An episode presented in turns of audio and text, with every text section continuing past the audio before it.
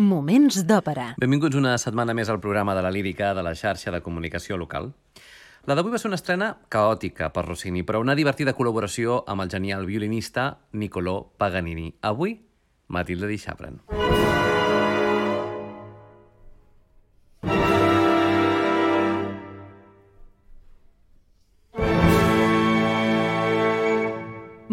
Temps d'òpera amb Albert Galzeran. Matilde i Chabran és una òpera dividida en dos actes, amb música de Joaquino Rossini i llibret en italià de Jacopo Ferretti, tot i que basat en l'obra Eufrosine et Coradin o Le Trian Corregir, de François Benot Hoffman. L'estrena va ser al Teatre Apolo de Roma el 24 de febrer de 1821, com us dèiem, sota la direcció del violinista i compositor Niccolò Paganini. Tot seguit en parlarem abans, però fixem-nos en els personatges principals que intervenen en aquest títol, com ho són Matilde, que és una jove astuta, un rol que ha d'interpretar una soprano de coloratura, que ho escoltarem a la veu d'Anic Massis. Corradino és un noble espanyol, un rol per tenor líric lleuger amb facilitat per les agilitats, una part que escoltarem avui a la veu de Juan Diego Flórez. Eduardo és l'enemic de Corradino, paper transvestit per mezzo-soprano que interpretarà Hadar Halevi. Isidoro és un poeta que ha de cantar un baix còmic, avui en la veu de Bruno de Simone. Aliprando és el metge personal de Corradino, paper per baix, interpretat per Marco Vinco. Ginardo és el vigilant de la presó del castell, un altre rol per baix, interpretat per Carlo Lepore. I la comtesa d'Arco és la promesa de Corradino, un paper aquest que escoltarem en la veu de la mezzosoprano Chiara Chiali. La gravació que ens servirà, i de fet ens segueix, ens serveix per resseguir l'òpera Matilde di Chabran de Rossini, és una gravació en directe de l'any 2004 dirigida per Ricardo Fritza al Festival Rossini de Pesaro el mes d'agost d'aquell mateix any i del segell Decca. És aquest un títol que, de Rossini que hauria pogut passar completament desapercebut si no fos perquè la casualitat va fer que un jove, Juan Diego Florez, encara formant-se com a cantant, va poder debutar un llunyà 1996 amb aquest títol al prestigiós Festival Rossini de Pésaro. L'aleshores desconegut tenor va eclipsar tots els seus col·legues, va impressionar la crítica especialitzada i li van ploure els contractes d'arreu del món. Aquest fet ha permès que l'obra de Rossini no hagi tornat al fons del bagul de l'anonimat i s'hagi reposat en diverses ocasions. El 2004, per exemple, a Pésaro, com dèiem, i el 2008 a Londres, en aquestes dues ocasions, amb Flores en el rol de Corradino. Les representacions del 2004 a Pésaro van permetre al segell DECA enregistrar-les per posteriorment adaptar el treball discogràfic i posar-lo a la venda, obra que avui ens permet doncs, desenvolupar aquests moments d'òpera. De fet, més enllà de l'anècdota de Flores, l'estrena original de Roma va ser un important mal de cap per Rossini, ja que el director que va, havia d'estrenar-la va morir poc abans del dia de l'estrena i va haver de buscar un director alternatiu. Finalment va trobar el compositor i violinista Niccolò Paganini. Malgrat Paganini, però, l'estrena va ser un fracàs. Però, malgrat el fracàs, Paganini i Rossini van celebrar-ho igualment, atès que era època de carnaval a Roma i ells no podien perdre-s'ho. Dit això, anem a fixar-nos en l'argument. Matilde i Xabren és un melodrama jocoso situat a l'edat mitjana en terres castellanes. La trama transcorre en un castell gòtic i això ens permet situar-nos ja a l'inici de l'acte primer.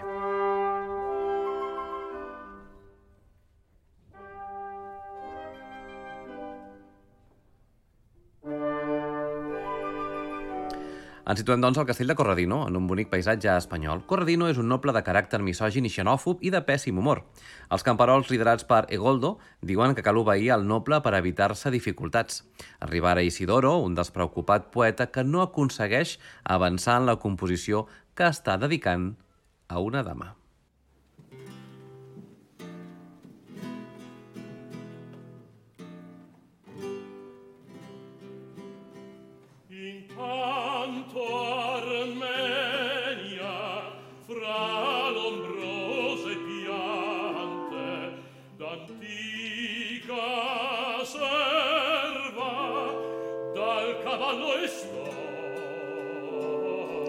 Ginardo, el vigilant de la presó del castell, recomana al poeta Isidoro que marxi, ja que Corradino no li agraden els estrangers, però Corradino apareix abans que Isidoro pugui anar-se'n.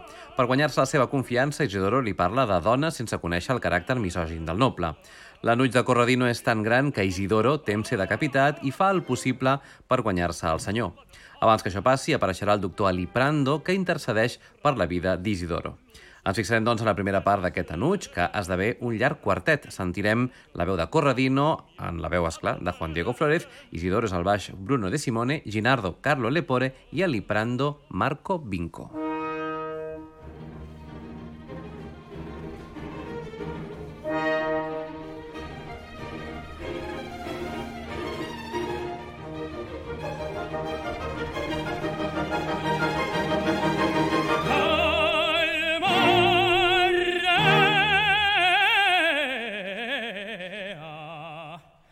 perché ti voi, fuggi in vano fuggi in vano i segni miei al marea al marea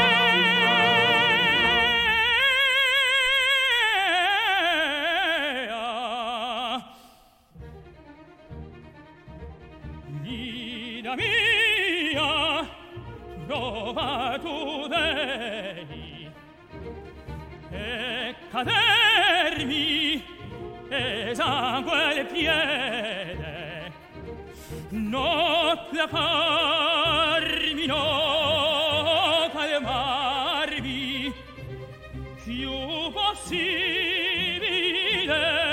non è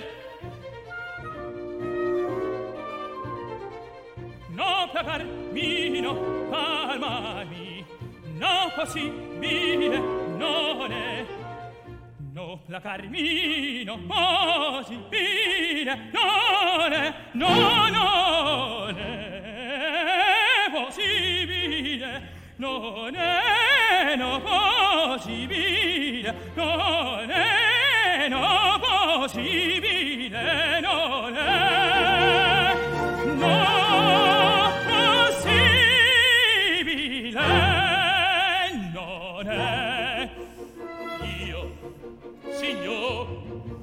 Oggi, oggi, dir, odea, ch'è delitto, il parlare anche delitto a chi viene innanzi a me. tutta i miei soffritti, ch'in locale caprioli, il parlare anche delitto a chi viene innanzi a me.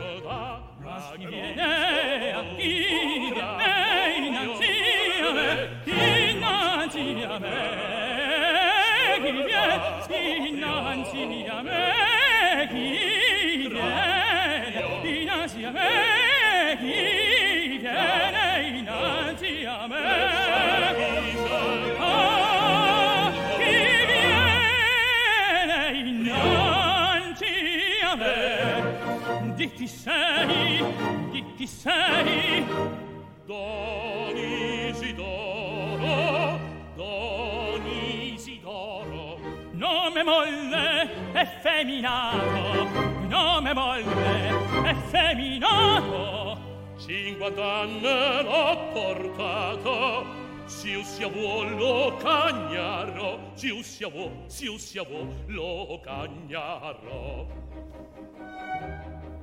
Cosa fai? Eh, faccio il poeta, ho il parnaso scritto in fronte, so il secondo anacreonte. E da me chi ti mandò, e da me chi ti mandò.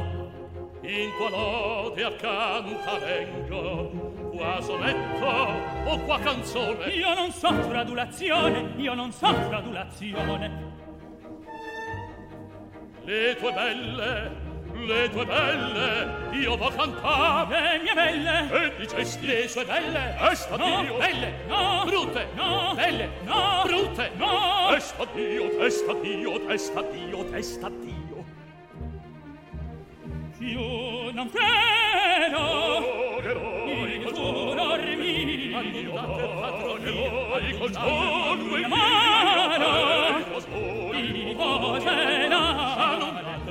consuelo y puro mío y mi mal vos venas no te lo y puro mío y mi mal vos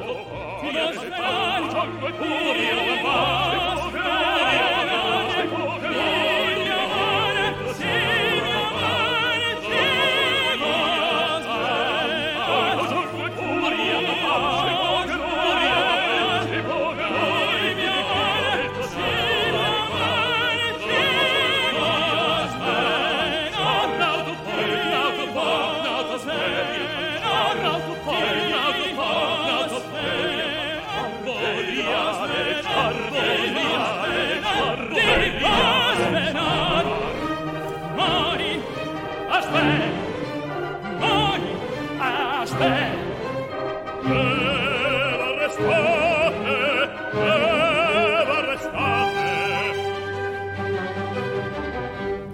Malgrat la insistència del doctor Aliprando, Corradino insisteix que no refia del poeta nouvingut.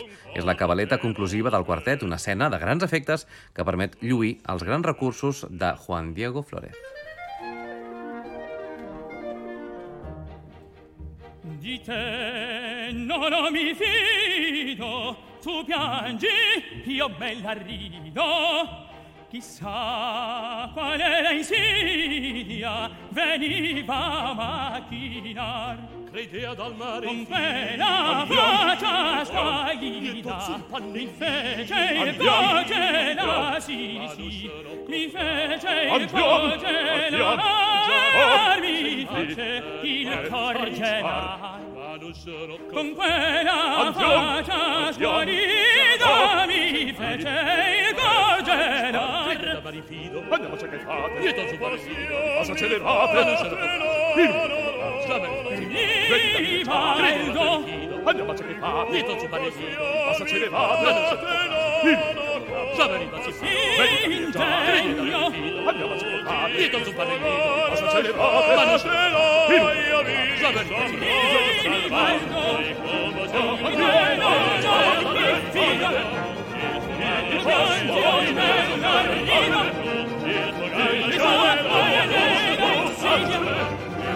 te amo, et te te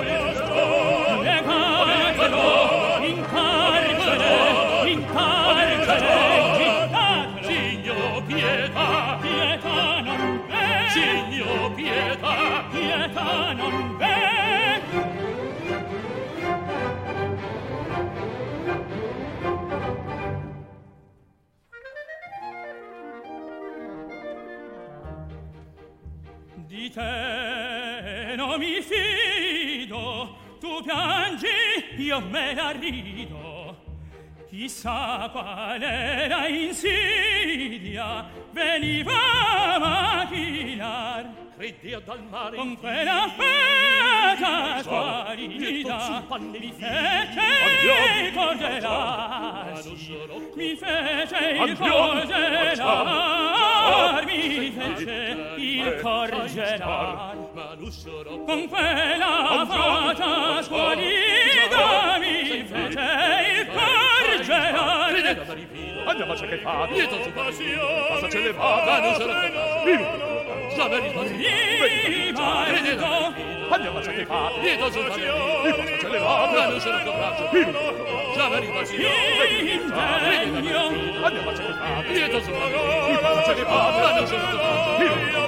战士打起背包就上路，披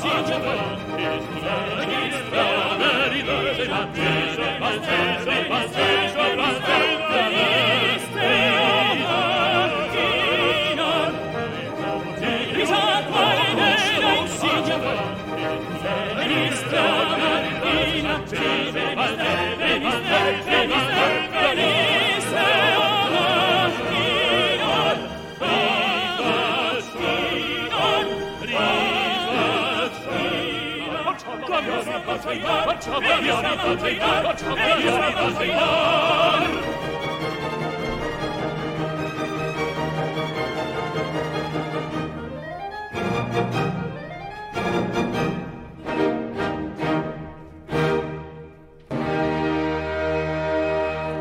Finalment, però, i gràcies a la medicació de Liprando, Corradino accepta el poeta al seu castell. A Liprando comunica ara a Corradino la imminent arribada de Matilde, la filla del famós guerrer Xabran, pel qual Corradino sentia una gran admiració, però que ha mort en una batalla recent. En record d'aquesta admiració, Corradino disposa una bona acollida per Matilde. Ginardo li comunica que el presoner Eduardo López, fill del cap dels seus enemics, està molt deprimit a la seva cel·la. Corradino li ordena que li porti per veure si per fi el reconeix com a avançador a canvi de deixar-lo anar. Però Eduardo no cedeix en aquest deshonor i és conduït novament a la presó. Eduardo és la mezzo-soprano Hader Halevi.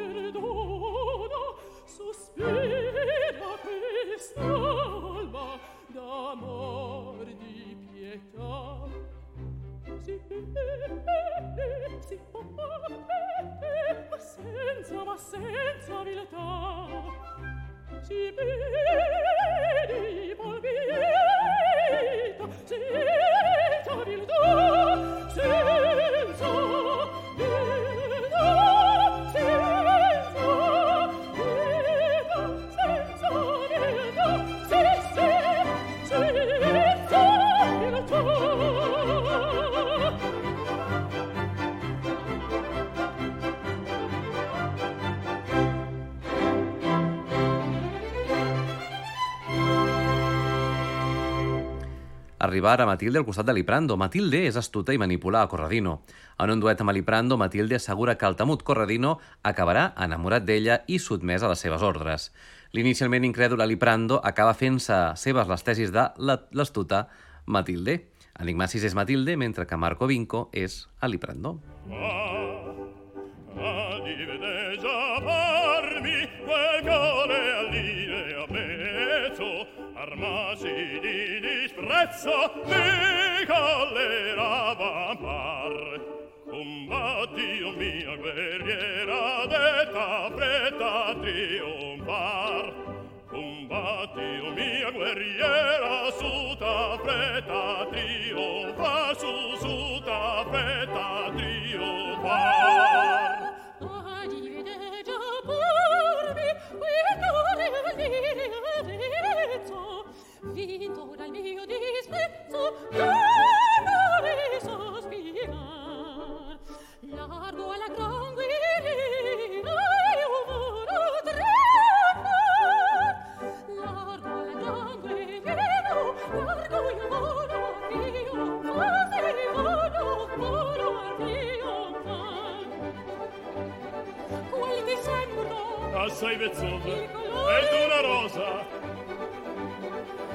Un riso, non mi spezza il cuore, e non basta, ancora no, no, no, no, no, no no, oriferro, no oriferro,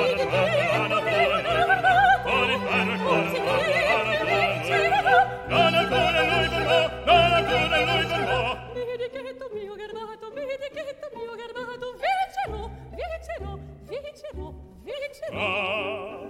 and mi già va mar garel dine di disprezzo e mar combattio mio guerriera de ta fretta dio va combattio mio guerriera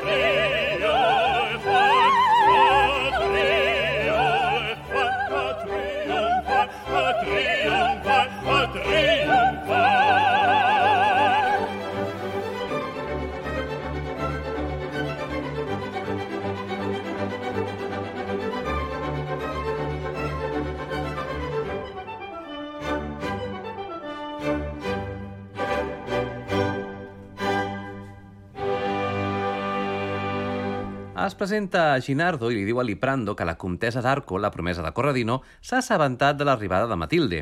Com que no està disposada a perdre el seu promès, decideix fer el possible per fer fora a Matilde, però Matilde es defensa amb enginy. Les dues dones es fan astuts retrets en un duet que ens interpreten Enigmacis com a Matilde i Chiara Chiali com a comtesa d'Arco.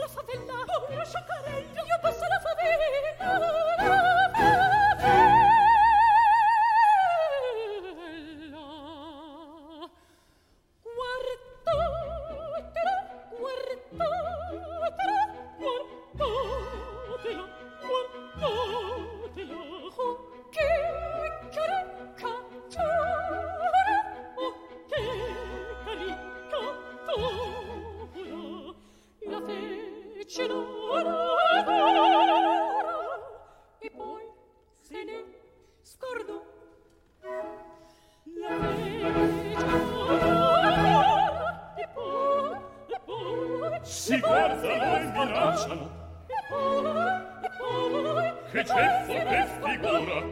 Guardatelo, guardatelo. E tengo gran paura. E tengo gran paura. Che non mi dica qua, che non mi dica qua.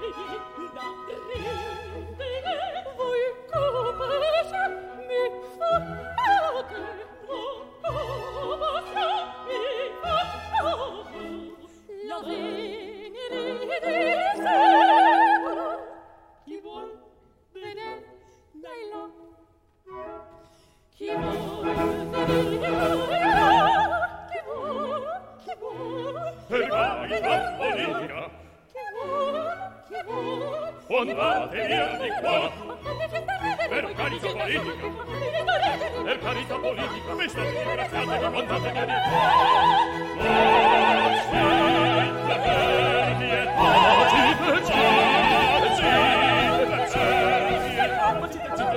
di e per per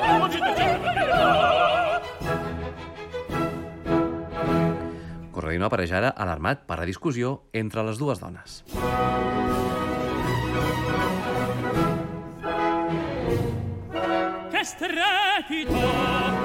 que estrepito mai questo! Amb tot, Corradino sembla seduït per Matilde, però finalment li demana que es disculpi per l'afront amb la comtesa. Matilde afirma que és ell qui ha de disculpar-se, però Corradino es pregunta per què el seu cor batega tan ràpid. Ali Brando ho diagnostica ràpidament. No és altra cosa, diu, que el mal d'amor, que és el terror de tot mortal i que no té remei. Entre Isidoro i parlant d'un sonet i de literatura. Arriba Matilde i Corradino acaba declarant el seu amor per sorpresa d'Isidoro i Ginardo.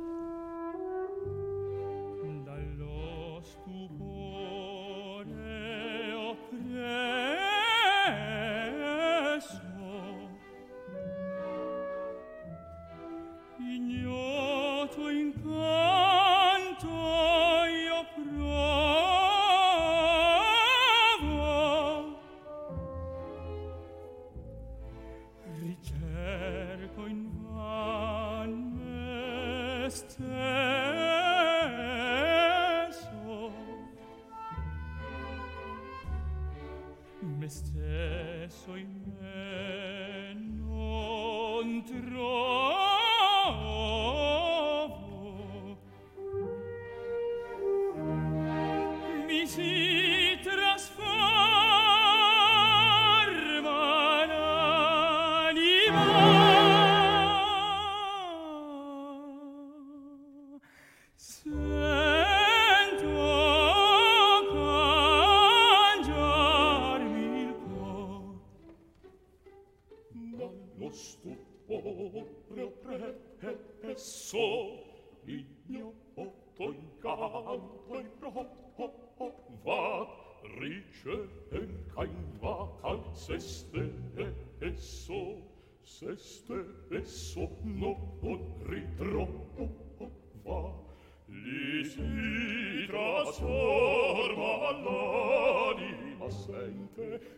cangiarsi, cangiarsi il cor. Sente cangiarsi, sente cangiarsi, sente cangiarsi, cangiarsi il cor. Sente cangiarsi, sente cangiarsi, sente cangiarsi, cangiarsi il cor.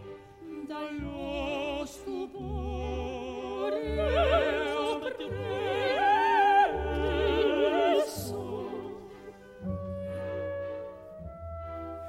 Ignoto in alto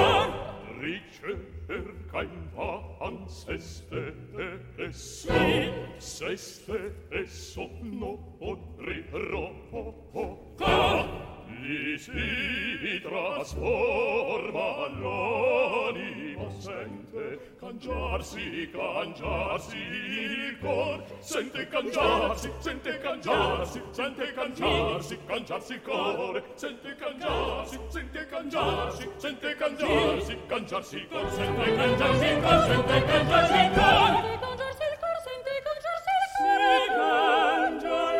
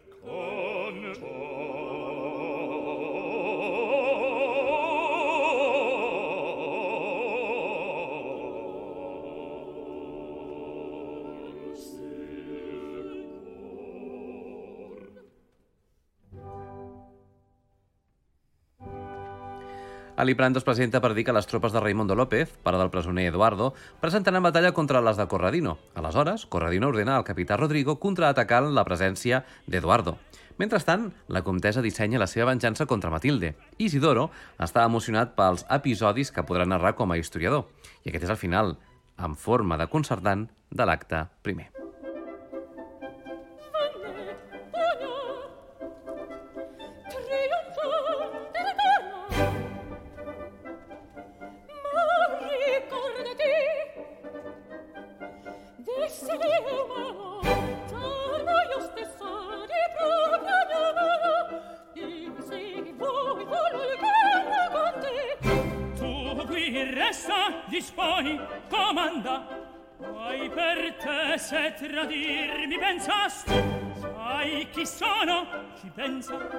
resti alla torre riporta il tuo piede cielo sia notte d'ora gemma tanto lo sono di me come l'orca da me che da me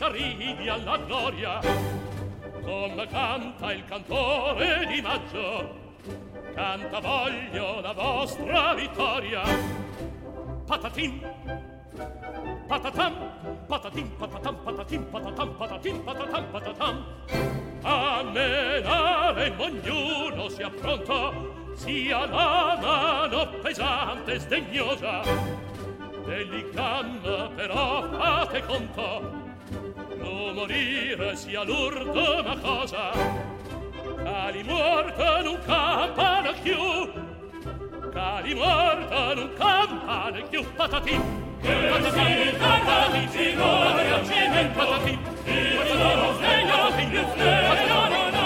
Oh, oh, oh, oh, oh, oh, oh, oh, oh, oh, oh, oh, oh, oh, oh,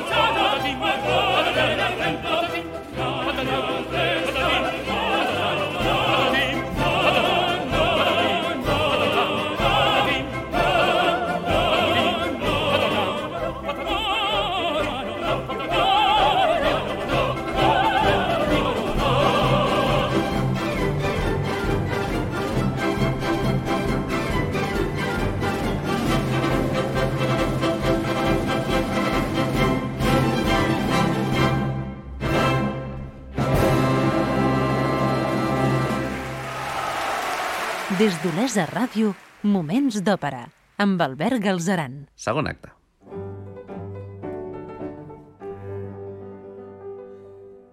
Basta enfiacar Seguim amb el resum argumental i musical de l'òpera Matilde di Chabran de Rossini. Raimondo López ha perdut la batalla. Així doncs, Corradino ha guanyat fama i Isidoro ha estat nomenat poeta oficial de la cort. Eduardo aconsegueix escapar davant la confusió originada per la batalla, però està molt entristit pel resultat del combat. Ara bé, es reconforta en sentir la veu del seu pare. Corradino el sorprèn i repta a Raimondo un duel a l'alba. En el diàleg, Eduardo li diu que va aconseguir escapar gràcies a l'ajuda de Matilde. Corradino, indignat, vol castigar-la per la seva traïció i Eduardo tem per ella, però el tranquil·litza el seu pare. Mentrestant, la comtessa d'Arco assegureix la seva venjança. Va ser ella qui va subornar el guàrdia que custodiava a Eduardo i li va ordenar que, en alliberar-lo, expliqués que havia estat Matilde la que li va procurar aquella llibertat. Així doncs, Corradino la menysprearia i la castigaria. Arriba Matilde i Isidoro, però la hipòcrita comtesa els entabana. Els explica el comportament heroic de Corradino en la batalla, aixecant la seva admiració. Entra en escena Corradino enfadat, explicant que Eduardo s'ha fugat i pregunta a Matilde què en sap d'aquesta fugida. Matilde manifesta la seva innocència, però oportunament el capità Rodrigo apareix amb una carta d'agraïment de l'enganyat Eduardo en què li agraeix l'ajuda d'haver-se pogut escapolir. Tot plegat es desenvolupa en un sextet amb un clar estil rossinià. Escolteu.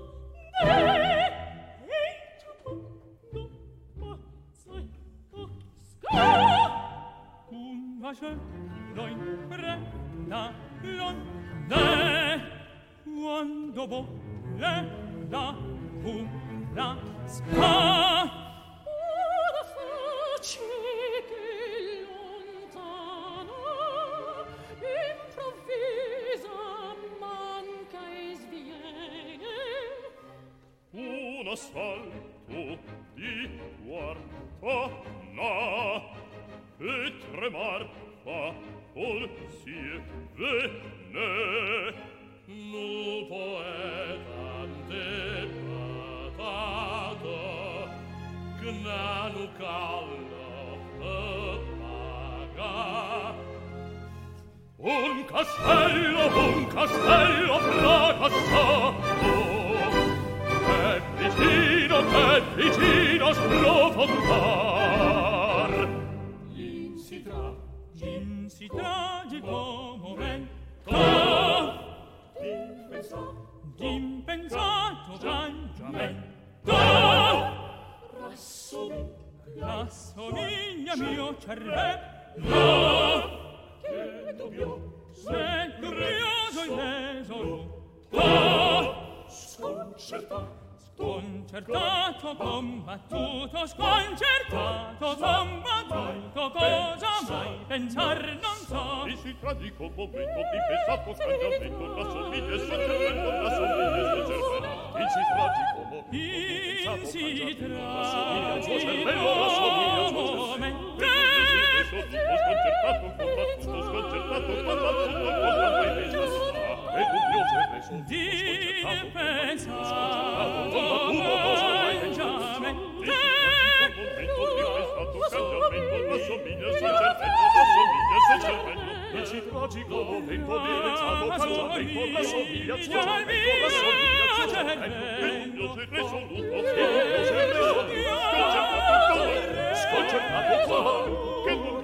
te, sed te,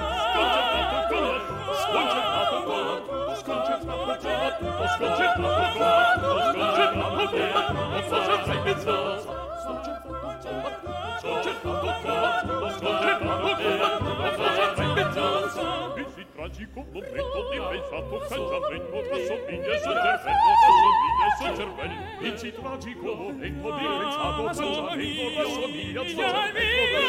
cervello da cervello io sono risoluto se tu io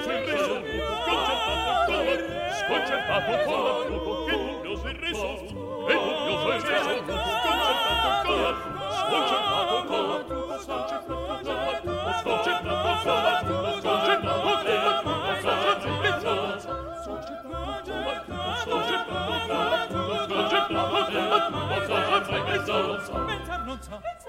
Pensar non sa, pensar non sa, pensar non sa. No, pensar non sa, pensar non sa no pensar, no pensar, no pensar, no pensar, no pensar, no pensar, no pensar, no pensar, no pensar, pensar, no pensar.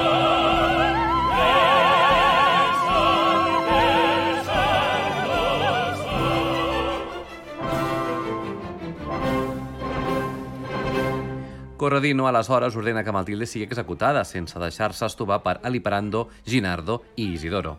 envia aquest últim que llanci la jove per unes cataractes pròximes, amb la òbvia satisfacció de la comtesa d'Arco, de nou situada com a promesa de Corradino.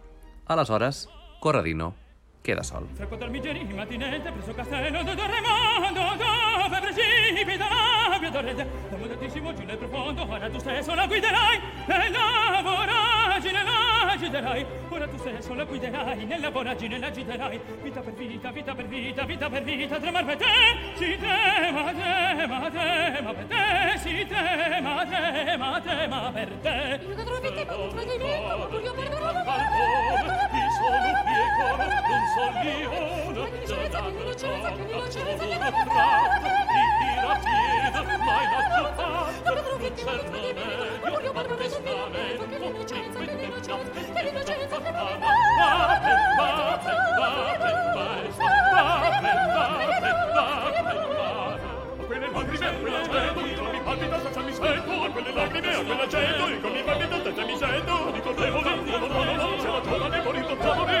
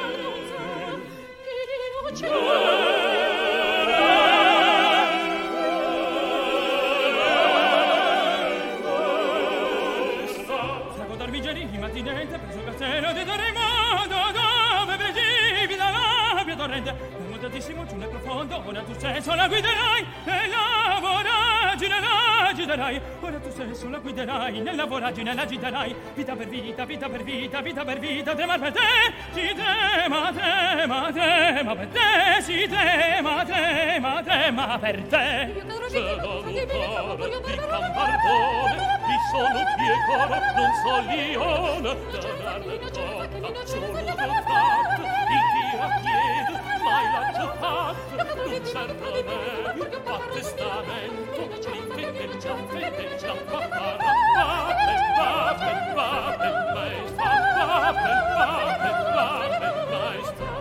per lacrime quella gente i giorni palpita quelle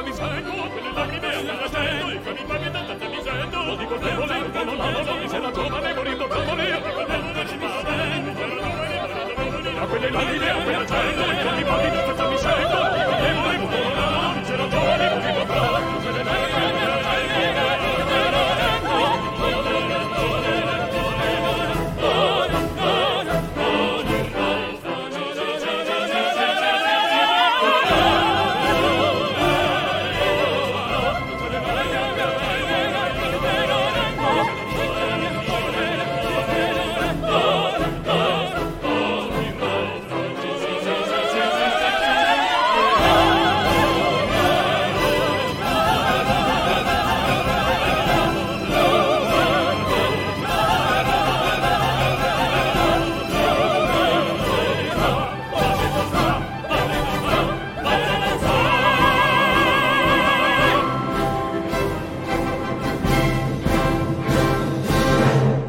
pagesos assabentats per la notícia apareixen i també ho fan per pregar amb Matilde, rebent la negativa de compassió i amenaces del noble. Isidoro torna afirmant que ha complert l'ordre de Corradino i quan és interrogat detalla els esdeveniments per demostrar-ho. Aleshores torna Eduardo amb el soldat que el va ajudar a escapar i que ha confessat la trama de la comtesa. Aquesta, al sentir-lo, fuig i tots queden afligits pel trist i injust final de Matilde. Matilde, que esclar, no ha mort perquè el seu butxí va ser incapaç de consumar la sentència, se cita amb Isidoro, també arriba Corradino, amb ànim de suïcidar-se, seguit de Raimondo, Ginaro i Aliprando, que intenten treure-li aquella idea del cap. Isidoro, que ho està veient, s'uneix a ells. Corradino desisteix quan veu a Matilde sortir amb Eduardo, li demana perdó i aquesta demana clemència per la comtesa, argumentant que prou patiment tindrà amb el menyspreu del món i amb la gelosia que li causarà el casament de Corradino i Matilde. Encarreguen aleshores a Isidoro un sonet per les noces i l'obra finalitza entre la felicitat general. I aquest és el final de l'òpera Matilde di Chabran de Rossini, el títol de la setmana dels Moments d'Òpera. Nosaltres tornem en 7 dies. Fins aleshores us esperem a arroba Moments d'Òpera a Facebook i Twitter i us recordem que podeu mm, recuperar tots els nostres programes ja mesos al web laxarxa.cat barra òpera.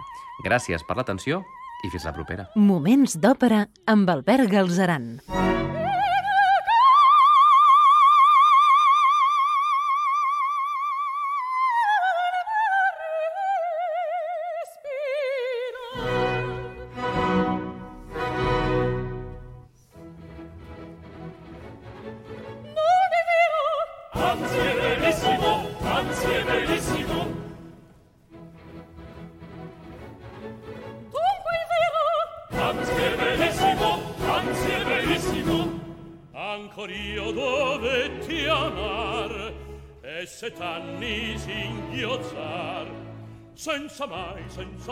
’asperar Per set anni per set anni sin ghiozar E tu cosa e tu cosa e tu cosa da prepara Un coo dole chiamar per set anni sin ghiozar senza mai un asperar e tu cosa dapar Non hai casare